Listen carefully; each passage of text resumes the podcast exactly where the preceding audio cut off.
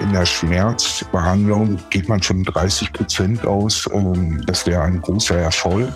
Ich in meinem Fall kann sagen, ich habe 80 Prozent schon nicht erreicht. Also es hat etwas gedauert, bis ich die äh, richtige Dosierung ausgetüftelt habe. Aber dann habe ich wirklich festgestellt, dass ich dann äh, konzentriert lernen konnte. Also vor allem ohne Schmerzen. Da muss ich mich vor fünf Jahren angucken. Ich war arbeitslos, ich habe da gesessen und eigentlich war ich nachts wach und tagsüber habe ich geschlafen. Und das ist, das ist kein Leben.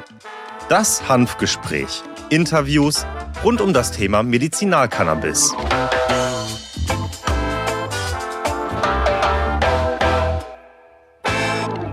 Hallo und herzlich willkommen zu einer weiteren Folge des VCA-Podcast Das Hanfgespräch. Mein Name ist Dr. Christiane Neubauer, ich bin Apothekerin und die Geschäftsführerin des Verbandes der Cannabis versorgenden Apotheken, kurz VCA. Heute spreche ich mit Michael. Er ist Politikwissenschaftler und Kommunikationsberater. Er leitet eine Agentur, die Strategie, Kommunikation und Politik vereint. Seit 2019 ist er Cannabis-Patient und am besten erzählt er uns selbst warum. Ja, hallo und herzlich willkommen, Michael. Schön, dass du mein Gast bist heute beim VCA Hanfgespräch. Freue ich mich sehr. Magst du dich einmal vorstellen? Ja, sehr gerne. Also erstmal, ich freue mich auch sehr, hier sein zu dürfen. Danke für die Einladung. Ich äh, bin äh, von Beruf äh, Kommunikationsberater und ähm, habe eine kleine Agentur äh, unter meinen Fittichen und bin ja in der Tat seit 2019 ähm, auch Cannabis-Patient und deswegen mit unserer Thematik zwangsweise befasst. Ja, was sehr schön ist, weil wir wollen uns ja heute über deine Krankheitsgeschichte einmal unterhalten, um zu sehen, wie bist du überhaupt dazu gekommen, Cannabis-Patient zu werden.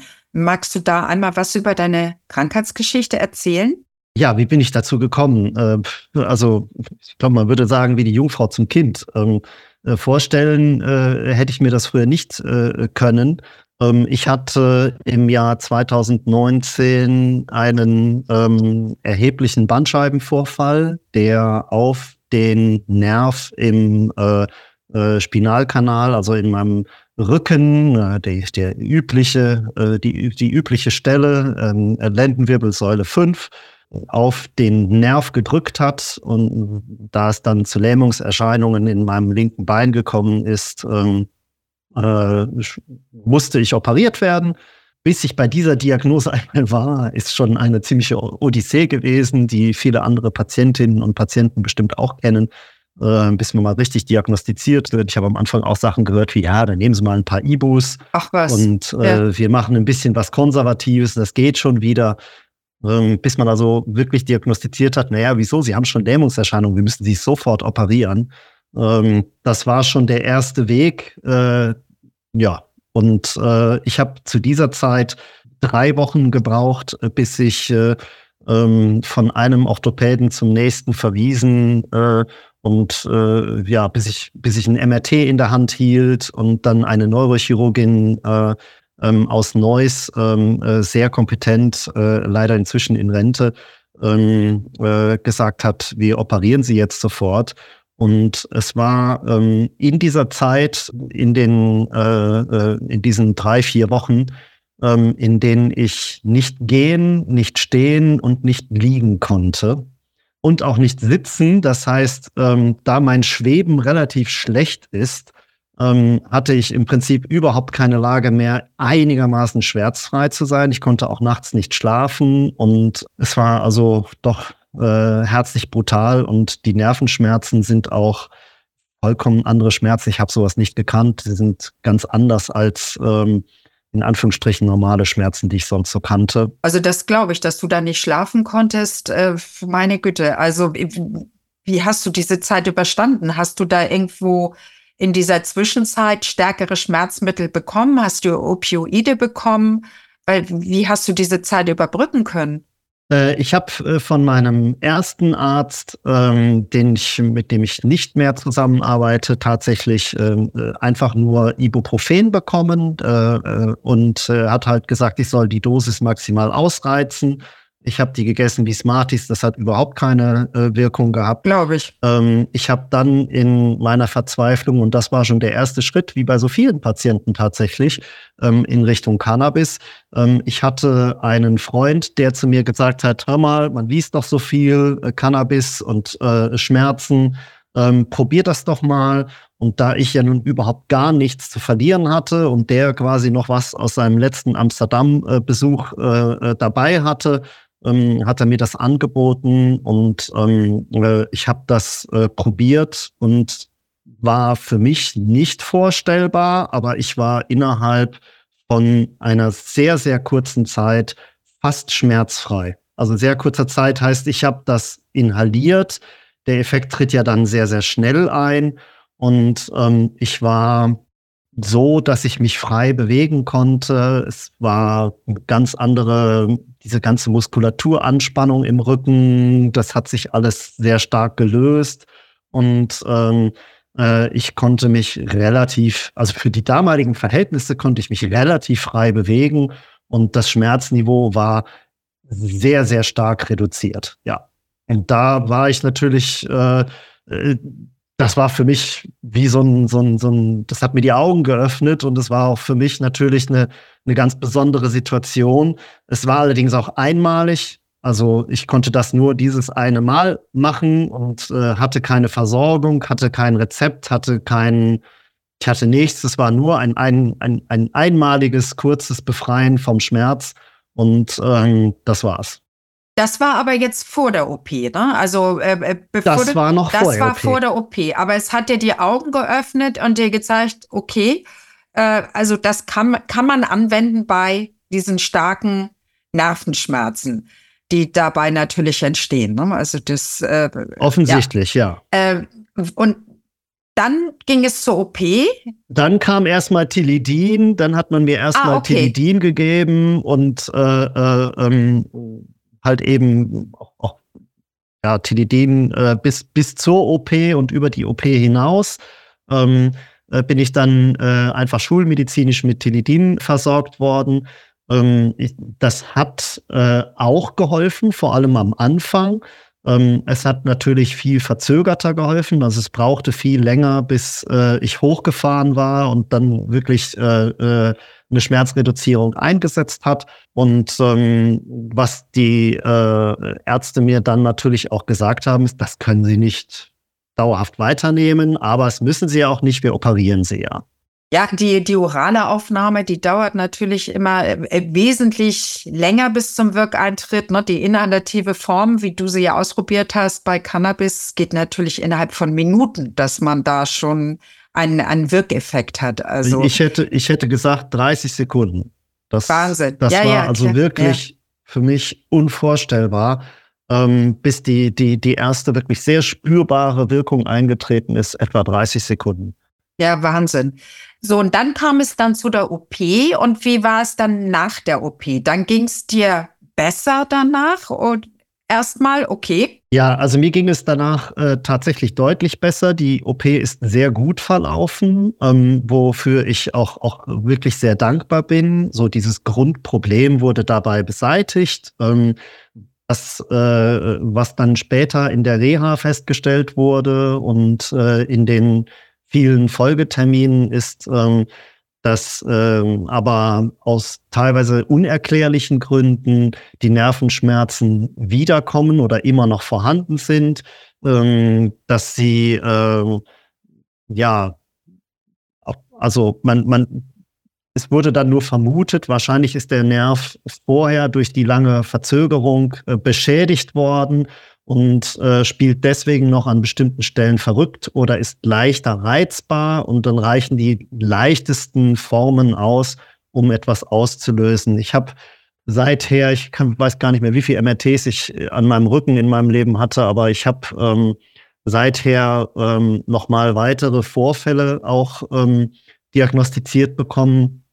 Und es bestimmt nicht, weil ich irgendeine Skibuckelpiste runterfahre oder äh, irgendwelche Belastungen gemacht habe, sondern ähm, ganz einfach durch ähm, alltägliche Dinge. Und für mich war das Hauptziel, leistungsfähig zu werden, ähm, für Familie und Beruf wieder äh, dastehen zu können und ähm, äh, funktionieren zu können in dem Sinne. Das wollte ich auch für mich selbst, weil natürlich die Perspektive, das kann sich, glaube ich, jeder vorstellen, nicht richtig funktionieren zu können und äh, auch Dinge, die sozial für mich sehr wichtig waren. Ich hatte mein größtes Sozialumfeld im Volleyballumfeld. Das musste ich an den Nagel hängen. Natürlich. Ähm, das war für mich, äh, war insgesamt die Lebensumstellung gravierend.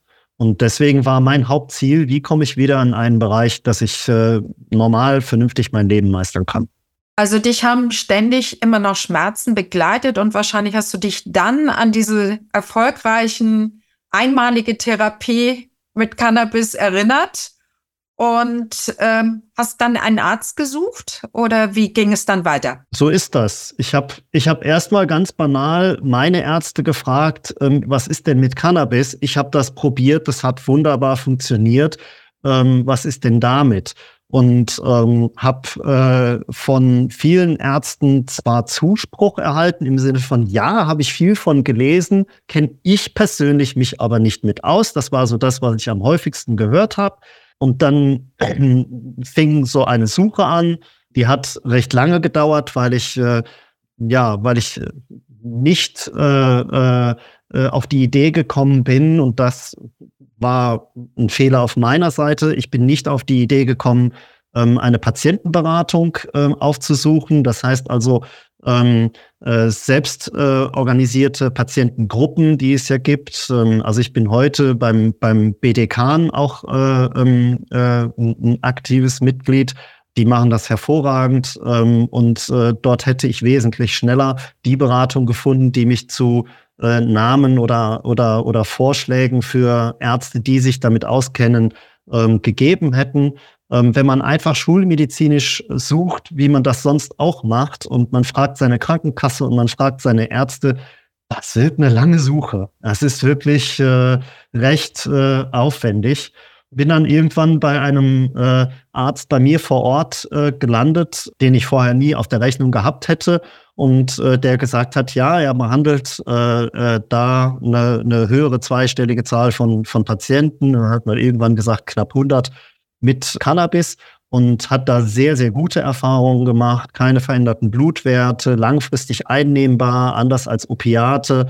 Und ähm, ja, der ist meine Krankengeschichte durchgegangen, der ist mit mir die ganzen MRTs, die ganzen Untersuchungen, der hat äh, sich alles angeguckt und hat dann gesagt, ähm, wir sollten das äh, äh, halt eben zumindest mhm. probieren. Und der war auch in der Nähe oder musstest du da weit fahren, um zu diesem Arzt zu kommen? Der war tatsächlich, der war tatsächlich bei mir am Ort. Glücksgriff. Aber es war, ja. aber ich habe den, ich hätte den nie auf der Rechnung gehabt. Ich hätte nie gewusst, dass der sich damit befasst ähm, oder so.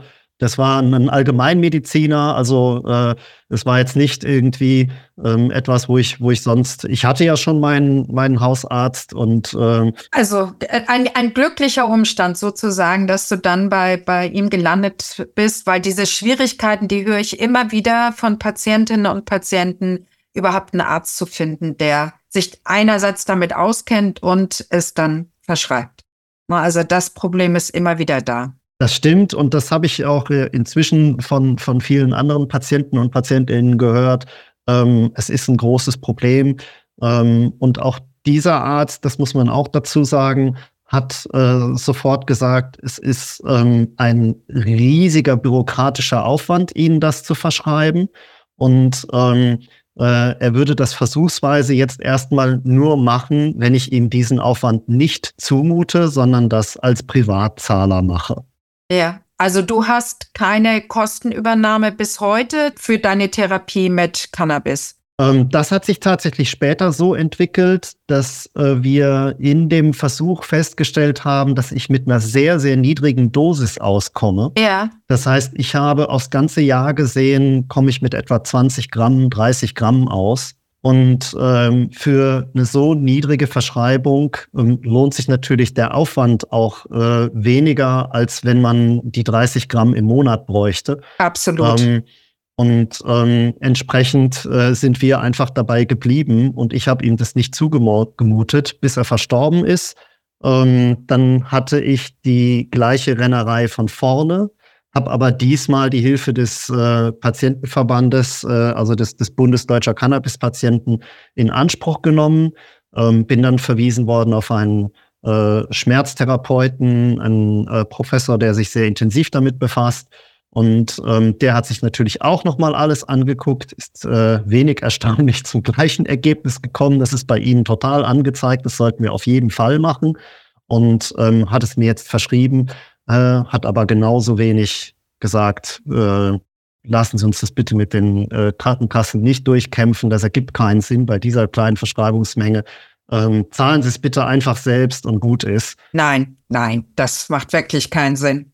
Also das kann ich gut verstehen. Also da der Aufwand wäre wirklich zu groß bei dieser geringen Menge. Da du ja jetzt von 20 bis 30 Gramm im Jahr gesprochen hast, gehe ich davon aus, Du behandelst mit Cannabisblüten, inhalativ. Das ist so, genau. Also ich habe das so, wenn ich so einen Schub kriege, wenn ich merke, ähm, das ist meistens morgens nach dem Aufstehen schon, ähm, dann hat sich irgendwas äh, so verschoben, verkrampft, verkürzt, äh, dass mehr Druck aufs System gegeben wird. Ähm, und dann habe ich wieder Lähmungserscheinungen im Bein und äh, äh, ich habe Kribbeln, als würde ihnen der Fuß einschlafen. Also das ist irgendwie so, als, als, als wäre da kein Blut mehr im Fuß. Ähm, es ist aber tatsächlich alles ähm, nervlich und ähm, äh, dann auch Primärschmerz im Rücken. Und ähm, diese, äh, wenn ich merke, dass, dass, dass, dass die Situation so ist, ähm, dann brauche ich eine schnelle Linderung. Und ähm, dann ist das mit der Inhalation tatsächlich ähm, das, das Beste. Also für solche Schmerzspitzen beziehungsweise äh, Schübe nutzt du dann die inhalative Form von Cannabis. Genau, denn das ist zwei, drei Stunden später ja äh, äh größtenteils dann auch wieder äh, vorbei. Und wenn ich dann eine Tilidin nehme, hätte ich nicht nur die Probleme mit den Blutwerten und mit äh, der Leberbelastung und, und mit Abhängigkeitsfragen, sondern ähm, ich hätte halt eben auch ähm, den Effekt, dass ich erst nach einer Stunde eine gute Wirkung habe. Und ähm, da ist bei mir ja schon die ganze Geschichte zur Hälfte rum. Also ähm, ja, ja, natürlich, klar. Also das, das würde tatsächlich überhaupt gar keinen Sinn machen. Jetzt natürlich für mich noch mal eine ganz interessante Frage: Hast du denn eine Apotheke in der Nähe gefunden? die dich da gut versorgt und auch gut berät. Ähm, ja, ich habe äh, mit verschiedenen Apotheken tatsächlich zusammengearbeitet. Ähm, in der Nähe gefunden, ähm, das ging bei mir nicht. Vielleicht habe ich dafür zu sehr äh, ländlich oder im Speckgürtel äh, gelebt, äh, im Vorstadtbereich, als dass ich das äh, äh, hätte schaffen können. Ähm, ich habe am Anfang auch da ganz naiv, der hat mir das verschrieben. Und dann bin ich zur Apotheke gegangen und dann haben die mir erstmal einen Vogel gezeigt. ähm, und gesagt, nee, nee, da müssen sie schon auf eine, zu, einem, äh, zu einer spezialisierten Apotheke gehen. Ähm, und ähm, habe dann das am Anfang äh, über den Versand gemacht, bin dann, äh, ja, habe verschiedene äh, quasi ausprobiert und ähm, bin jetzt, äh, ähm, weil ich allerdings auch umgezogen bin, äh, örtlich äh, gut versorgt ähm, durch die Lux 99. Die ist nicht so weit weg von mir. Ach super, ja. Die haben natürlich genug Expertise und und äh, ähm, große Cannabis-Apotheke, also da fühle ich mich wenn, auch gut versorgt. Das ja. sage ich jetzt ohne Werbung. Also es gibt mit Sicherheit ganz viel, viele andere, die das auch sehr gut machen. Ähm, aber das für mich war das jetzt ganz gut so. Ja. ja, das ist schön zu hören. Das freut mich sehr. Ähm, ich glaube, ich muss da gar nicht großartig fragen, was sich seit deiner äh, Therapie mit Cannabis verbessert hat. Ich glaube, das hast du schon hinreichend erklärt. Du kannst einfach wieder normal am Leben teilnehmen, ohne äh, dass du dich jetzt abschießen müsstest mit Tilidin und äh, wo du auch noch eine Stunde auf die Wirkung warten müsstest. Und ich denke mal, da ist man auch nicht so konzentriert, kann auch nicht so arbeiten, wenn man unter Tilidin steht. Ich denke mal, das ist mit so einer geringen Dosierung, die du einnimmst bei Cannabis, ähm, ist das gar kein Problem, dass du ganz normal arbeiten kannst und ganz normal dein Leben führen kannst. Ja, also es kommt natürlich darauf an, wenn ich das Gefühl habe, ähm, also wenn das zu stark ist und ich muss ähm, äh, äh, auch stärker dosieren, um dem Herr zu werden. Ähm, ich will das nicht vereiteln. Natürlich hat das eine Wirkung auf die Konzentrationsfähigkeit und natürlich ähm, ähm, würde ich mich dann auch nicht in irgendwelche, äh, also dann arbeite ich auch nicht, dann bin ich krank. So, dann ist es halt so.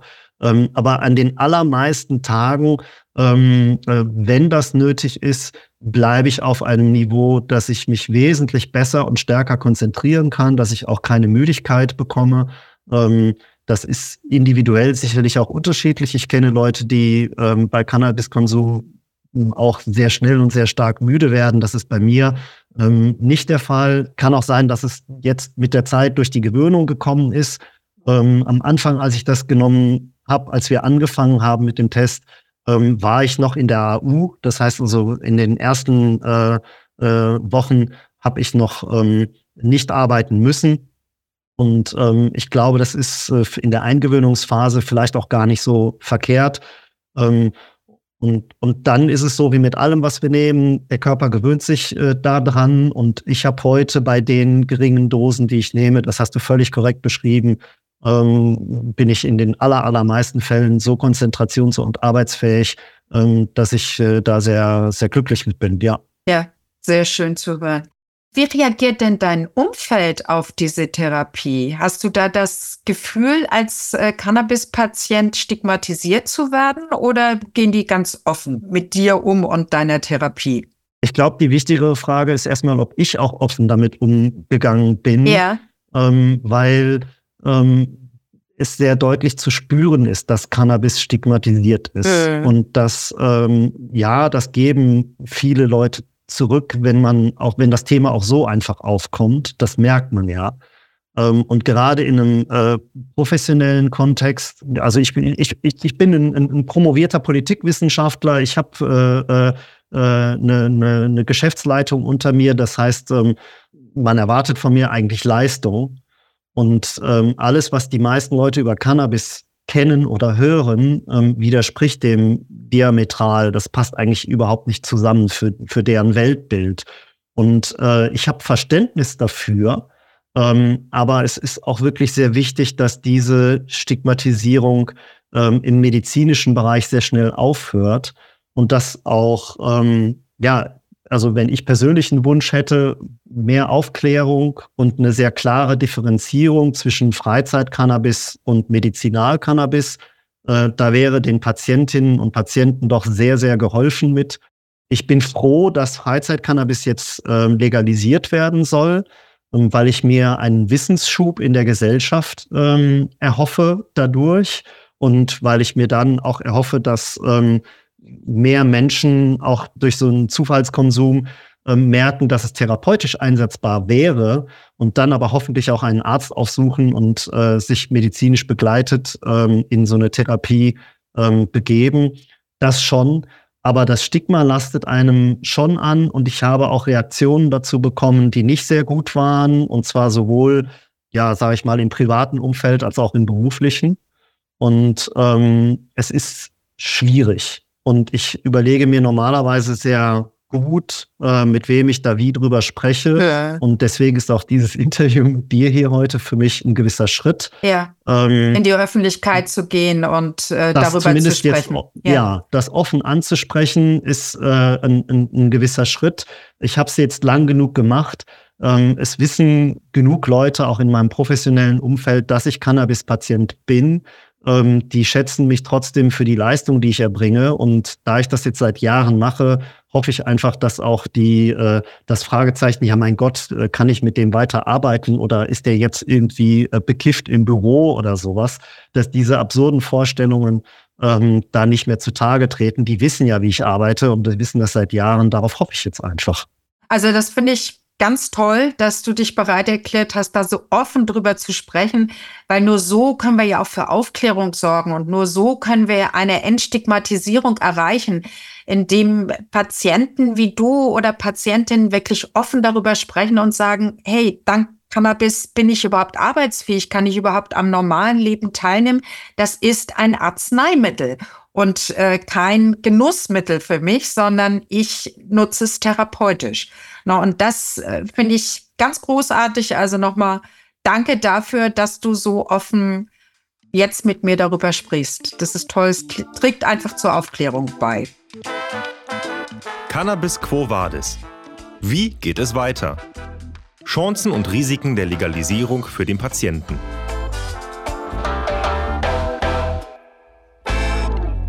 Wir waren jetzt ja schon bei der Legalisierung. Du warst schon mittendrin. Also du siehst da tatsächlich große Chancen.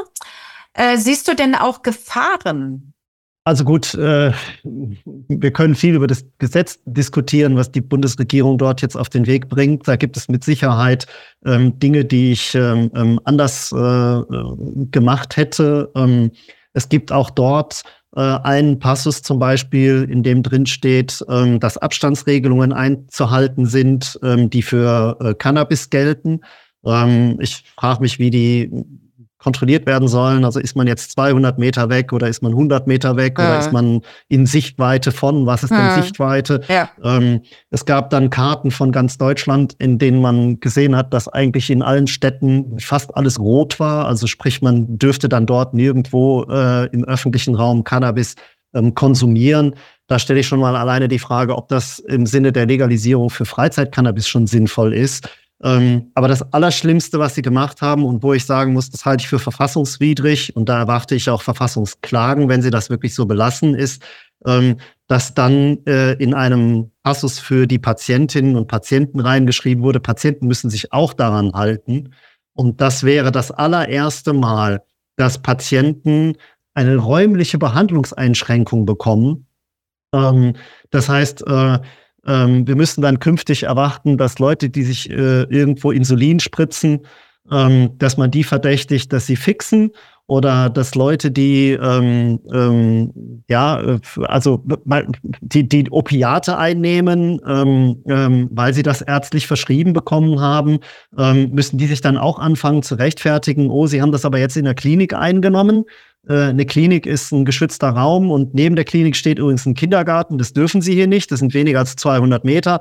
Also kann nicht sehen, dass man hier, ähm, hier wird eigentlich die Stigmatisierung eher durchexerziert oder mitbetrieben, statt dass man äh, den, den, statt dass man hier klar differenziert und sagt, natürlich, wer, wer behandelt wird und wer ja dann auch die entsprechenden ähm, Unterlagen hat, ähm, der muss äh, eigentlich davon befreit sein und ähm, dem darf man das nicht auferlegen. Also das muss eine Selbstverständlichkeit sein, weil das Unding an sich ist ja schon, dass äh, Patienten mit Konsumenten gleichgesetzt werden und das geht einfach gar nicht. Ne? Das ich bin hier aber auch bei den Konsumenten. Ich halte das auch, ich halte das auch für den Freizeitbereich für Quatsch. Also ich sage das ganz offen. Ja, es ähm, ich, nichts. Ich halte das auch für den Freizeitbereich für Quatsch. Und ich bin der Meinung, wenn Sie das legalisieren wollen, dann sollen Sie wirklich den Mut haben, es richtig zu legalisieren, ähm, als dass Sie es so machen, ähm, äh, dass man am Ende irgendwie die Feigenblätter hochhält und sagt, na ja, aber nicht so und nicht so.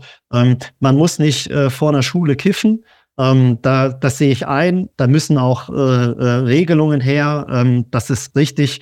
Ähm, und ähm, ich hoffe, dass äh, so auf dem Endspurt der Beratungen, die da ja jetzt noch laufen, ähm, sich dort äh, auf eine, eine, eine etwas praktikablere, auch im Sinne der, der Ordnungshüter durchsetzbare ähm, äh, Regelung äh, sich verständigt werden können. Ja, ab, absolut. Also äh, wir schauen mal, was da überhaupt jetzt passieren wird. Wie schätzt du das denn ein? Kommt es oder kommt es nicht? Die Legalisierung kommt sie?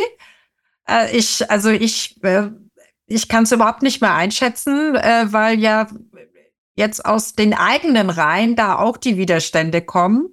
Da fragst du jetzt und, den Politikwissenschaftler ähm, und nicht mehr den Patienten, genau, richtig? Genau, jetzt frage ich gerade mal, den, genau, deine Fachmeinung interessiert mich. Wie schätzt du es ein? Kommt also die Ampelregierung hat das ihren Wählerinnen und Wählern ähm, sehr, sehr deutlich versprochen. Ähm, jetzt kann man natürlich sagen, na gut, sie haben auch andere Versprechungen nicht so halten können, wie sie es sich gewünscht haben. Aber das Ding hier ist sehr, sehr sichtbar und für die Menschen sehr persönlich spürbar. Es ist fast so direkt, wie, keine Ahnung, die Veränderung der, der Benzinsteuern äh, äh, oder sowas. Also was die Menschen so direkt am eigenen Leib spüren. Und deswegen kann ich mir nicht vorstellen, dass sie es wagen, das Versprechen nicht einzulösen. Sondern ich glaube hier daran, ich muss auch sagen, es sind wirklich gerade die Abgeordneten äh, aus den drei Fraktionen ähm, der, der Ampel sind da redlich unterwegs, haben sich wirklich sehr, sehr gut ähm, mit der Sachlage vertraut gemacht und ähm, haben äh, gute Einwände eingebracht und so. Wenn es nach denen gegangen wäre, wäre das Gesetz, glaube ich, noch etwas besser gelaufen, als es ähm, aus dem Ministerium kam. sage ich jetzt mal ganz vorsichtig. Und das Ministerium hat unter sehr großem Zeitdruck und unter weiß der Geier welchen politischen Anforderungen ähm, da äh, die Texte so produziert, wie sie das gemacht haben. Also mit denen hätte ich nicht tauschen wollen. Das Prozedere war, vorsichtig gesagt, irgendwo zwischen unglücklich und mutig. Ja, wir sind, wir sind gespannt. Mal gucken, was uns im April erwartet. Lassen wir uns überraschen. Lassen wir uns überraschen. Sehr gut, sehr gut. Ähm, meine letzte Frage, wie schätzt du denn die Zukunft von Cannabis als Medizin ein? Wie wird es weitergehen? Ich bin davon überzeugt, ähm, dass wir ähm, einen Prozess eingeleitet haben, der nicht mehr zu stoppen ist. Es äh, zeigen sich in sehr, sehr vielen Kleinstudien, die man jeden Monat lesen kann, wo jeden Monat mindestens zwei, drei, vier neue Studien rauskommen, die zeigen, auch hierfür ist der Einsatz geeignet. Auch hier gibt es sehr positive Ergebnisse. Verbesserung nicht nur der Lebensqualität, sondern äh, Verbesserung im Schmerzbereich, Verbesserung bei auch Krankheiten, bei denen man eigentlich sonst aufgibt, im Palliativbereich oder ähm, auch bei Spastiken. Also es zieht sich ja durch. Es gibt so wahnsinnig viele Einsatzbereiche, die jetzt auftauchen. Das große Problem bei Cannabis ist, dass es eine Pflanze ist.